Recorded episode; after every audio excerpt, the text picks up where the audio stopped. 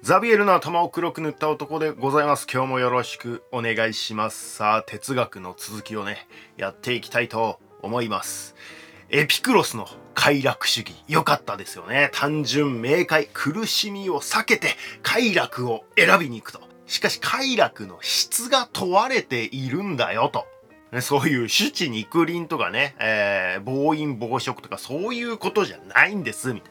な。もうつつましやかな生活をして、もうあるものだけで満足しようぜみたいなね。そういう快楽主義でしたよね。まあ言ったら属性からもう離れてね楽に生きようぜと。しかし同じヘレニズム時代のアテネにですね何が快楽じゃと。人間はもっと自己を制御して厳格に理性に従いストイックに生きるべきだと唱えた哲学者が現れたんですね。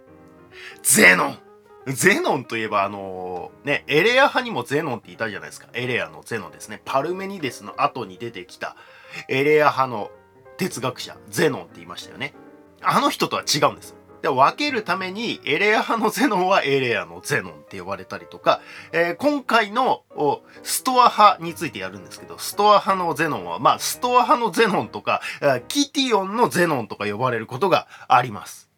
このキティオンのゼノンはですね、全334年生まれなんですね。えー、前回やったエピクロスが全341年生まれなので、少し年下という感じですね。ゼノンはですね、あの、キプロス、キプロスですね、えー、の、キティオンという町で生まれました。なので、キティオンのゼノンというわけですね。町の名前から来てるんですね。ああ、なるほどと。まあ、エレアもね、町の名前ですけどね。キプロス島ってあの小アジアと、なんていうのかな、シリアの直角に交わってるじゃないですか。あそこのちょっと沖合にある、まあ、割と大きい島ですね。確か地中海で3番目とかに大きい島だったと思います。そのキプロスで生まれたんだよと。えっとですね、このゼノンは、フェニキア人だったと言われてるんですよ。そのキプロスのキティオンっていう町にフェニキア人の移民がまあもともと多かったんですね。まあかなり前から全800年とか、もうそのぐらいの時代からですね、えー、かなりこうフェニキア人が入植してきていたらしいんですよね。もともとのね、フェニキアの町があった場所からも地理的に近いですからね。あの、フェニキアってあの、まあ、今のレバノンとかのあたりなんで、レバノンですね。なので、まあ、まあまあまあ、近いですよね。えっ、ー、と、対岸ぐらいという感じですよね。えー、キプロスのね。そこからね、あの、まあ、もともとのレバノンのあたりからフェニキア人はどんどん海の方に出ていって、えー、まあ、そのキプロスに入植したりとか、いろんなね、まあ、カルタゴだったりね、えー、シチリアだったりね、いろんな場所にどんどん入植していったっていうのは以前にやったと思います。まあ、フェニキアについてはね、そのうちがっつりやりたいと思っています。まあ、フェニキア人は海の民ですからね。まあ、あの、海の民ってここで言うとなんかちょっと語弊があるんですが、あの海の民じゃないです。海の民アタックの海の民がフェニキア人だと言ってるわけではなくて、まあまあ海に根ざした民族じゃないですか。ですから、まあ、あの、ゼノンもね、えー、海上貿易をやってる商人だったんですよ。まあ、ゼノンの家がそういう家系というかね、えー、商人家系だったらしいですね。でですね、ある日、あの、ゼノンがキプロスからこうアテネにですね、えー、染料を運んでる途中に船がナンパしてしまって、まあ、アテネの沖合ぐらいでですね、ナンパしてしまって、そのまま、あアテネに、あの、なんとか、まあ、漂着するっていう事件が起きてですね、起きたんですよ。それがゼノンが30歳か32歳くらいの時と言われています。30歳なのかな？多分これ、イプソスの戦いのちょい前くらいの時期ですね。アンティゴノスの最後の戦いの時ですね。うん、アンティゴノスが死んじゃう戦いのちょっと前ぐらいですね。だからゼノンはですね、それまではそんなに、その30歳ぐらいになるまではですね、そんなに専門的に哲学のことをやってたわけじゃないっぽいんですよ。エピクロスはね、割と若い頃から哲学やってたじゃないですか。まあ、一応なんか親父がこうね、親父も貿易をやってたんで、貿易でたまたま仕入れてきたソクラテスについて書かれた本とかはあ読んでたみたいな記述はありましたけど、そんなになんかこう師匠についてもらって専門的にやったみたいな記録はないみたいなんですよね。で、まあ、ゼノンが命からがら漂着したアテネですですね。えー、たまたままあ、立ち寄った本屋で、えっ、ー、と、クセノフォンっていう人物が書いた、ソクラテスの思い出っていう本を、まあ、読んだらしいんですよ。本というか、まあ、巻物？書物をですね、えー、読んだらしいんですよ。あの、これ、まあ、直接的に別に関係ないんですけど、あの、クセノフォンって覚えてます？実は一瞬だけ出てきてるんですよ。あのシャープ44のですね、終結のペロポネソス戦争の時に一瞬だけ出てきてるんですけど、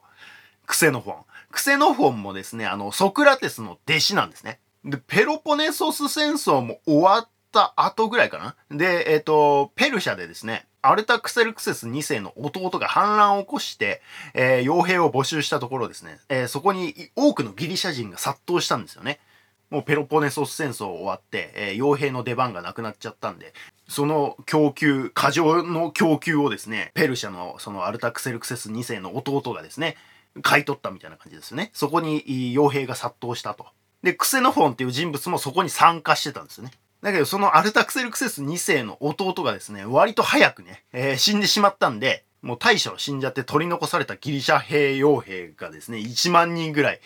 取り残されちゃったと。で、それをクセノフォンがもうあのみんなをまとめ上げてですね、あの敵中突破してきたっていう、それでまあアテネに帰ってきたっていうね、伝説的な人物で、もうあの島津義弘かみたいな感じの人物なんですけど、それがクセノフォンですね。この人がギリシャに帰ってきて、まあいろいろ著作を残していてですね、本当にプラトンかクセノフォンかっていうくらいですね、ソクラテスについていろいろ書いているんですよね。で、今のソクラテスの人物像みたいなのって、このクセノフォンが書いたものと、プラトンが書いたものでですね、えー、まあそれぞれちょっとね、あの書かれ方が微妙に違ったりするんですけど、それでなんとなくこんな人なのかなみたいな感じを現代の我々は想像してるっていうような感じなんですよね。そう、だからゼノンはそのクセノフォンが書いたソクラテスの思い出を読んだわけですね。で、それにめっちゃ感銘を受けてですね、本屋の店主に、ソクラテスってやっぱすごいっすね。ソクラテスみたいな人にはどこに行けば会えますかね？みたいなことを聞いたんですよ。いや、そんなこと店主に聞くって感じですけど。そしたら店主が、え、あ、あソクラテス？あ、そうだなみたいな。その店主が考えてる時にですね、たまたまクラテスっていう人物がですね、えー、その店を横を切るんですよ。横を通るんですよ。で、その店主がですね、ああ、こ、こいつ、こいつ、こいつ、この今横切ったこいつ、こいつなんかあの、ソクラテスみたいなもんだ、みたいな。名前も似てるし、みたいなね。ああ、確か哲学もやってたってい。はい、クラテスね。もう怪しいみたいな。いや、名前似てるっていうか、まあまあまあね、ソクラテスのソートってクラテスになったみたいな感じですけど、まあそんな経緯があってですね、このクラテスっていう人物にですね、ゼノンは弟子入りするんですよ。いや、もちろんこれ本当か嘘か知らないですよ。こういう逸話がありますっていうだけの話ですよ。あの、ゼノンもいっぱい逸話あります。まあ、ストア派の始祖なんで、まあ、かなり盛られてる話がね、いろいろあるんですよね。まあ、ピタゴラスみたいなもんですよ。うん。で、この弟子入りしたあその師匠にあたるクラテスっていう人はですね、えキュニコス派って呼ばれる学派の哲学者なんですよね。え 何キュニコス派って難しそうみたいな。知らない名前出さないでください。いやいや、皆さん知ってますから。キュニコス派って、あのディオゲネスの学派なんですよ。あのディオゲネス、あの樽に住んでたディオゲネスですかっていうね。マスターベーションはいいよなーでおなじみの。アレクサンドロスがね、あの、わざわざ会いに行ったのにね、あの、ちょっとそこどいてもらえますか？あの、日、日差しが入ってこないんで、みたいなことを言ったでおなじみのね、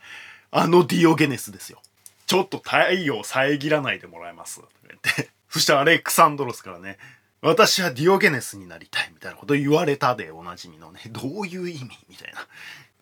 だからクラテスもこんなボロボロの服着てたんだっていうね。そうそう。まあまあ、クラテスもボロボロの服を着てるんですけど、はい。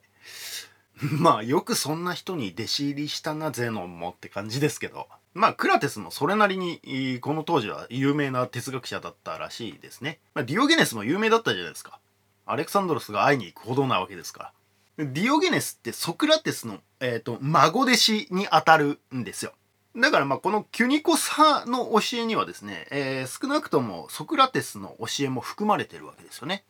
まあ本屋の店主が適当に、ああ、あいつなんかいいんじゃないって言ったのも、まあまあ、あながち間違ってはないみたいな感じはあるわけですよ。これまたちなみになんですけど、キュニコス派って CYNIC って書くんですよ。これ読み方によっては CYNIC ってシニックですよね。これね、シニカルの語源なんですよね、キュニコス派って。確かにディオゲネスほどシニカルって言葉が似合う人はいない気がしますけどね。ああ、マスターベーションみたいにお腹をさすったら満腹になればいいのにな。シニカルって。で、しばらくゼノンはですね、クラテスのもとで修行してたんですけど、で、しばらくそのゼノンはね、クラテスのもとで修行してたんですけど、まあ、クラテスもさっき言った通り、ディオゲネスと同じようなズタボロの布切れ1枚を身にまとってたんですけど、なんかあの、さすがにゼノンはそれはちょっと恥ずかしかったらしくてですね、あの、ちょっと恥じらいを見せているゼノンがいたわけですよ。そんなゼノンに対してクラテスはですね、何を恥じらってるんだみたいな。布切れ1枚にならないとダメだみたいなことを強要しようとしてですね、もう勘弁してくださいっつって逃げ出したっていう、それで仲違いするっていう、今更みたいなエピソードがありますね。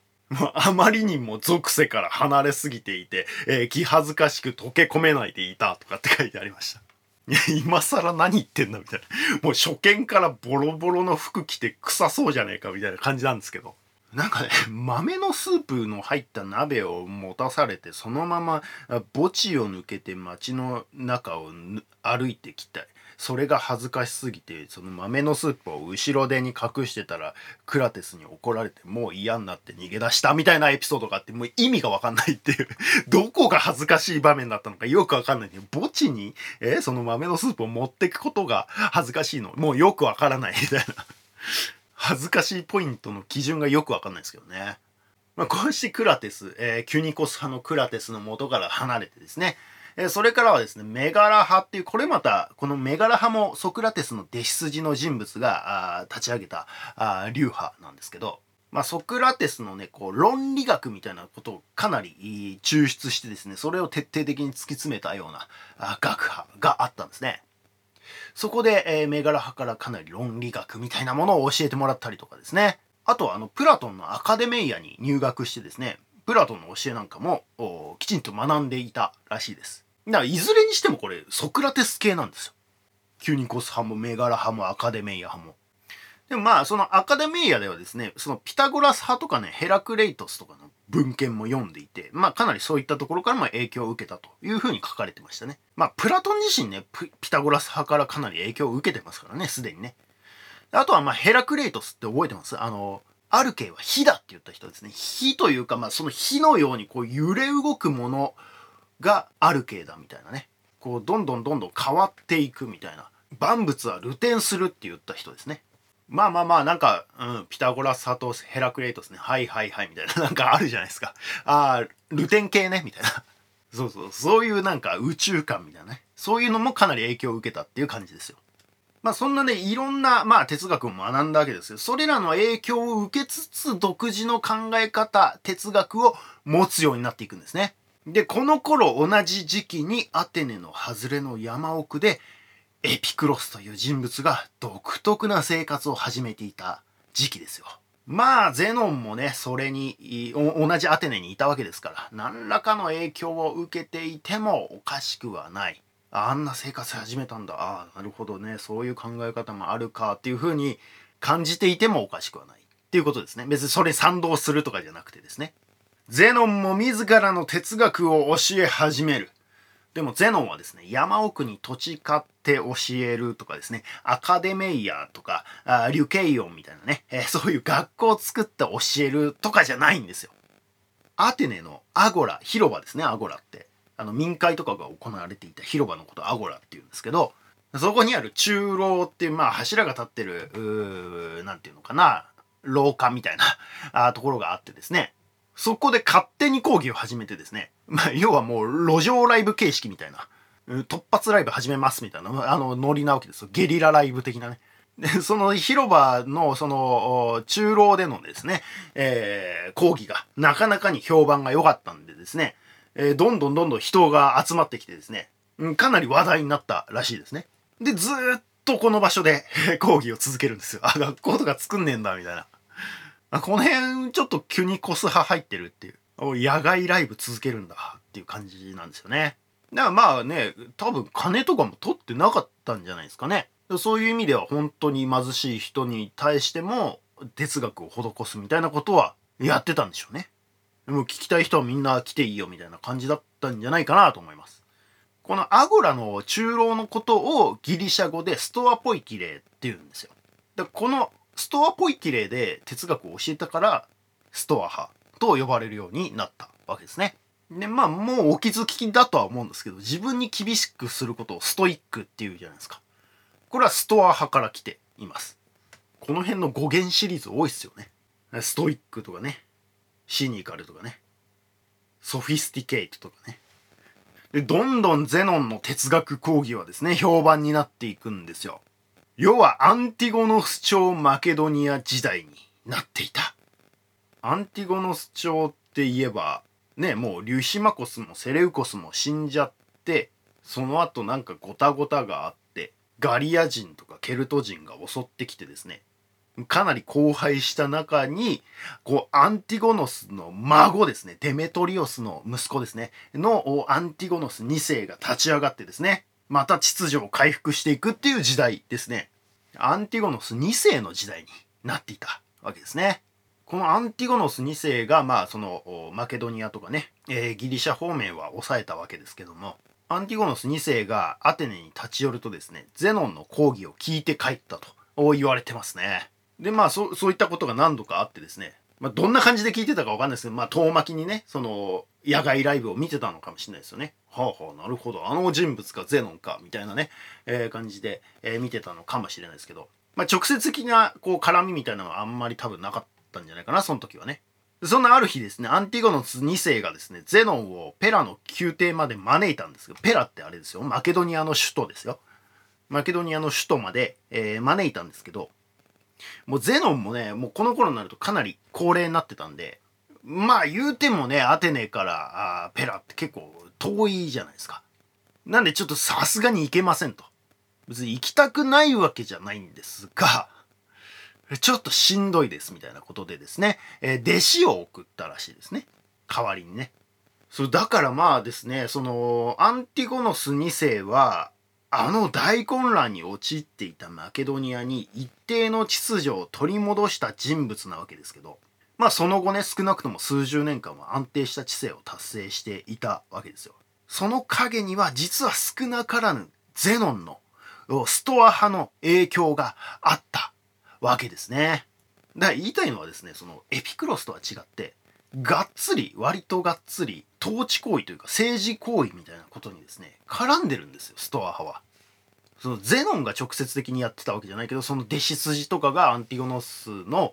宮廷まで行って、多分その指導とかいろいろやってたんだと思うんですよね。あの、ペリクレスとアナクサゴラスみたいなね。アンティゴノス2世はもうアレクサンドロスの統治の仕方みたいなのとはもう全然違ったみたいですね。要はアレクサンドロスってもうまあペルシャまであの時はね統治してたから仕方がない部分もあったんだけどその自らをもう神格化して神として崇めようみたいな感じ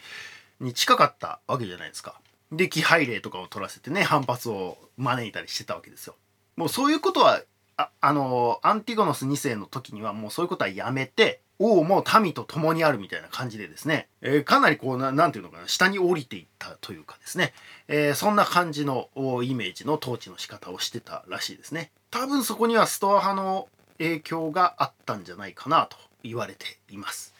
で、まあ実際よく収まっていたわけですからね。そしてゼノンは、それから72歳で死ぬまでストアポイキレイで講義をし続けたようです。ストイックに。いや、だからそのストイックって何なんって話なんですけど、ストイックってだってストア派っぽくっていう話じゃないですか。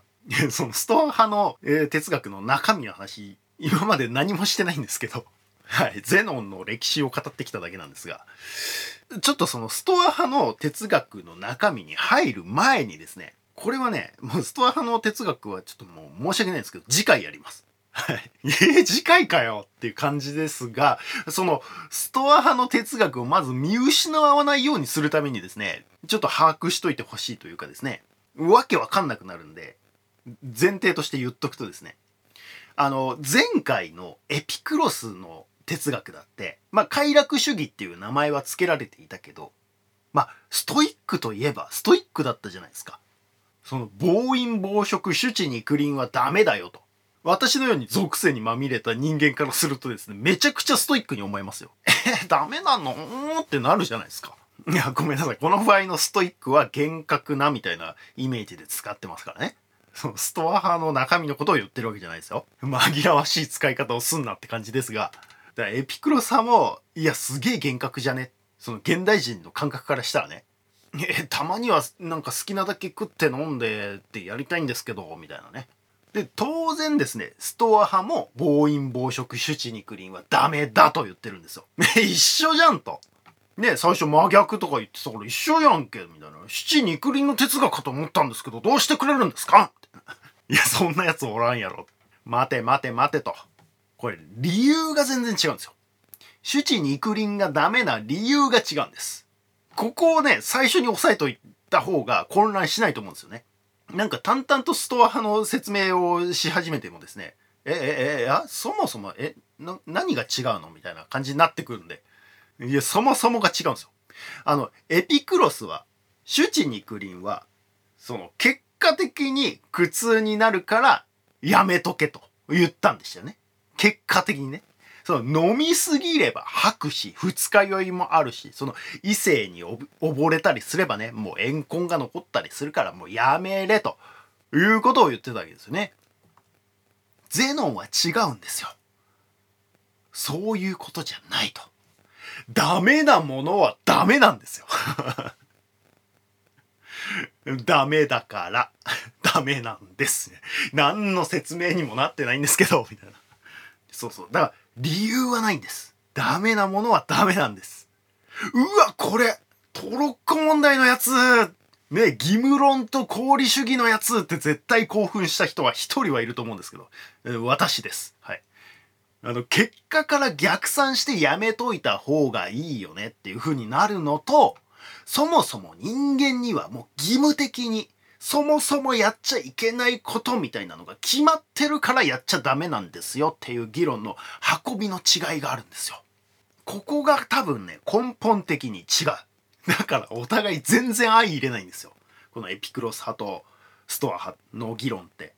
結果的には、だから、なんていうのかな、お、お、同じようなこと言ってるわけですよ。七にクリーンはやっぱ良くないよね、みたいなこと言ってるんですけど、苦痛になるからやめとけっていうのといやそもそもダメなもの決まってるからやめとけっていうのは全然違うわけですよ。これってですねもう今でも決着のつかない永遠のテーマだと思うんですよね。個人的にねいやついてるのかもしんないですけど。うーんなんかねいつも自分の中ではこれについてあの両者に引き裂かれそうになりながらね葛藤するっていう場面がですねめっちゃあるっていう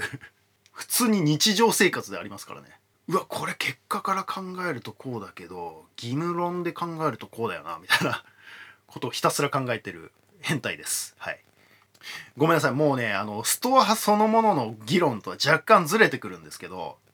ちょっとこの義務論対功利主義が私の大好物すぎてですねむしろこれがやりたくて今まで哲学やってきたみたいなところもあるんで、うん、ちょっと領域展開しちゃいます。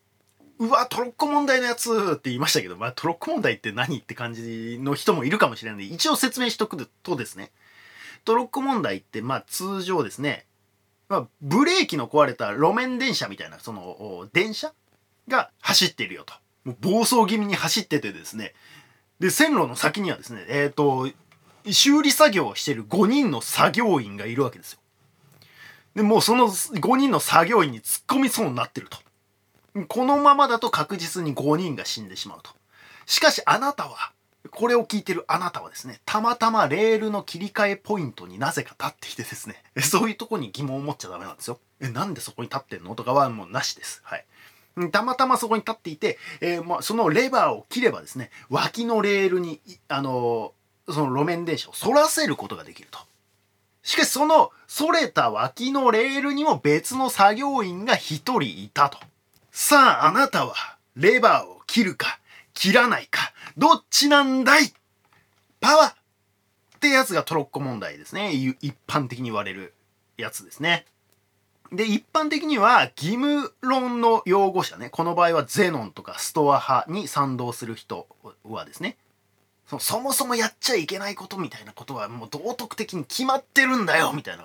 考え方の人ってことですね。の人はその人の命は何があっても奪うべきではない。それは義務だからダメなんだという議論の組み立てをしていくわけですよ。でもまあトロッコ問題ではね、まあ5人を殺すか1人を殺すかみたいな、そのどっちみち命を奪わざるを得なくなっちゃうわけじゃないですか。じゃあ義務論の擁護者はどうすんのかっていうと、まあ細かい説明は後からするんですけど、その義務論擁護者はもう自分、自分自身の意志の力みたいなものを強く意識するんで、つまり自分の意志でレバーを切るということはですね、えっと、だから路面電車がそのまんま何にもしなければ5人に突っ込んでいくわけですよね。で、自分が切ると1人の方に行っちゃうわけですよね。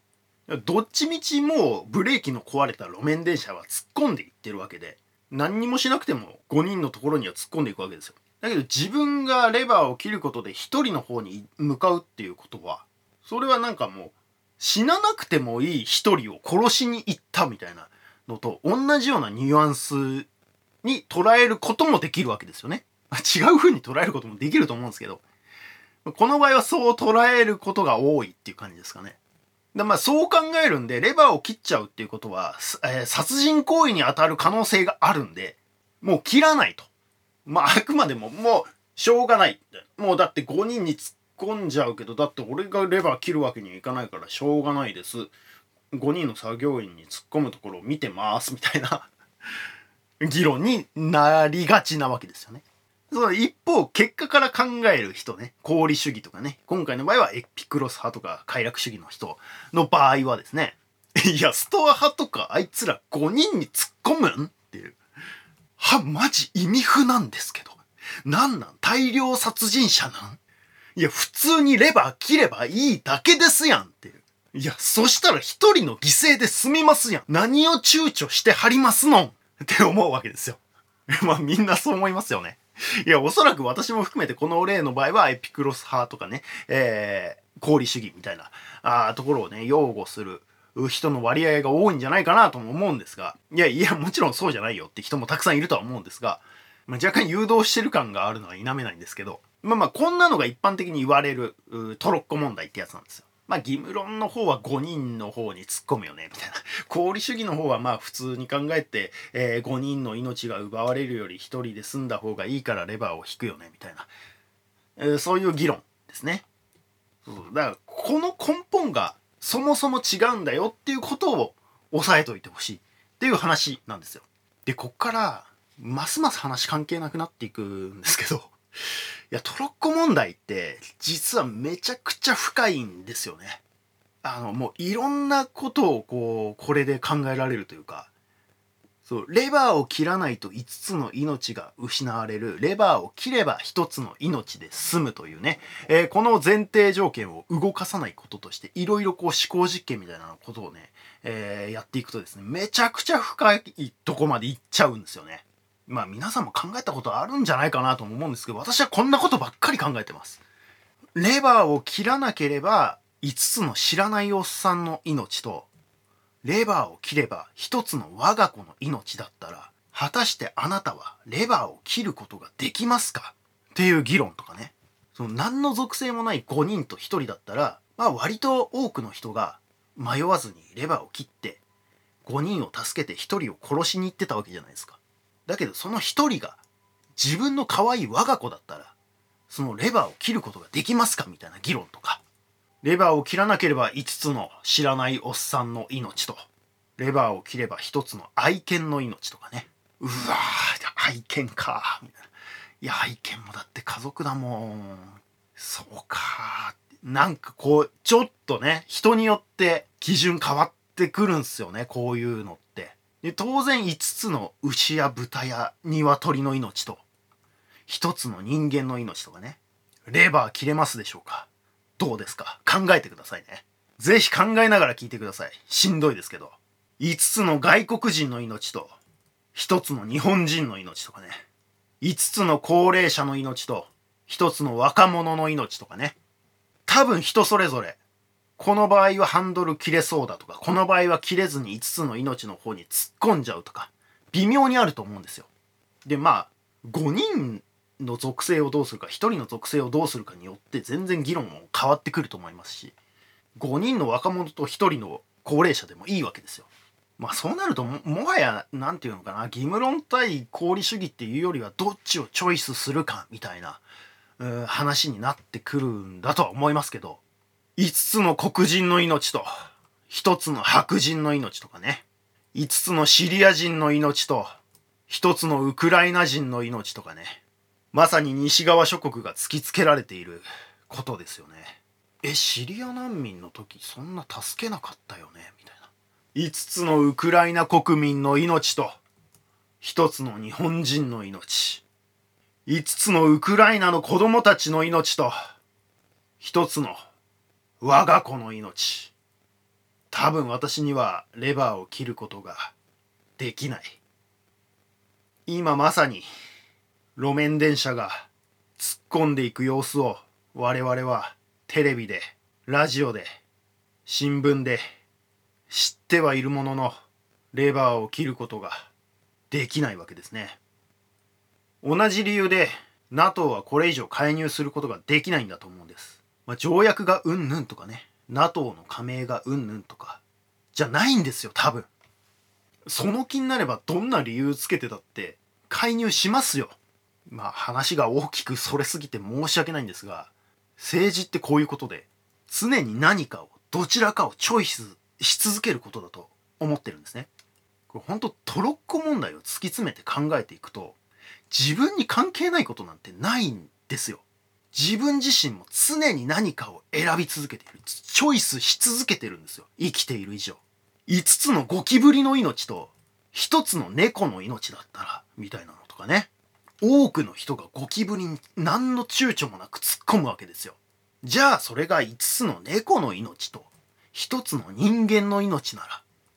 少なくとも今の日本の政治状況では1つの人間の命を選んでるわけですよ。普通に殺処分してるわけですよ毎日毎日。まあ別にそれを当然でしょうと思う人もいるでしょうし、まあ犬の場合なんかはね、狂犬病とかもあるだろうし、そうするしかないんだろうみたいなね、理屈もわかるといえばわかるんですけど、我々はそれを選んでるということです。言いたいのは。あなたに関係がないわけじゃないということです。そしてそれを決めているのは政治なんですよ。予算配分に偏りがある以上、どちらかを優先してるわけです。それだけで自殺率とかが全然変わってきたりする。まあ、そのね、5人の方も1人の方も、うるせえ俺は両方助けるみたいなのも、ね、まあ実は一つの答えなのかもしれないと思うこともあるんですけど、そのもう哲学的な前提とかをもうぶっちぎってですね、俺は両方助けるんだみたいな、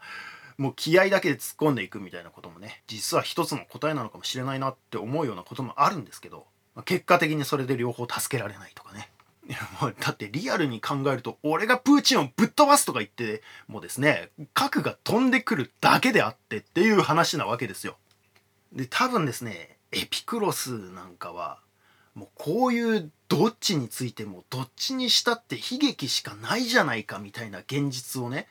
そのアテネの政情がいろいろ変わったりとか、まあ、ギリシャ中いろいろ変わってたわけですよね。そういうのをもう目の当たりにしてたんだと思うんですよ。だからもうそういう政治みたいなのにうんざりしてアテネの山奥でひっそり生きることを選んだんでしょう。多分政治から離れるってこのエピクロスみたいな生き方をするしかないんだろうなとも思うんですよね。そこまでの覚悟を持てるか。持てないならもうアリストテレスの言うような政治に関わって生きざるを得ないんだろうなって今のところ暫定的に思ってます。いや何の話だったんだみたいな感じですがまあだからまあまあそれでもねエピクロスだって最低限のチョイスはしていかなきゃいけないわけですよ。だからそういう意味では自分に関係ないことなんてないんだとは思うんですけどまあ、少なからずねもう国政みたいなところからは離れたかった。その戦争でどっちが死ぬかみたいなところからは離れたかったっていう感じだったのかなと思うんですよね。だけど多分ゼノンとかストア派は違った。いやそこに真っ向に望んでいけというような態度だったんだと思うんです。国政にある程度関わっていたということは。そして義務論ね。人を殺しちゃいけないのを人を殺しちゃいけないから人を殺しちゃいけないんだよっていう。それ理由になってんのみたいな。議論ですね。はい。続きは次回。いや、ここで終わんのかって感じですが、まあ、最後エピクロスはアリストテレスと自分の感想で終わっちゃったよって感じなんですが、うん、次はじゃあなぜゼノンストア派がその義務論的に考えるようになったかというような話をしたいと思いますここがまたね個人的にはめっちゃ面白いんですよねああなるほどそういう論理構造で義務論に至るんだっていうのがよく分かっていただけるように作ることを心がけます。いやまずそっちやるべきちゃうんって感じですが。以上ザビエルの頭を黒く塗った男でした。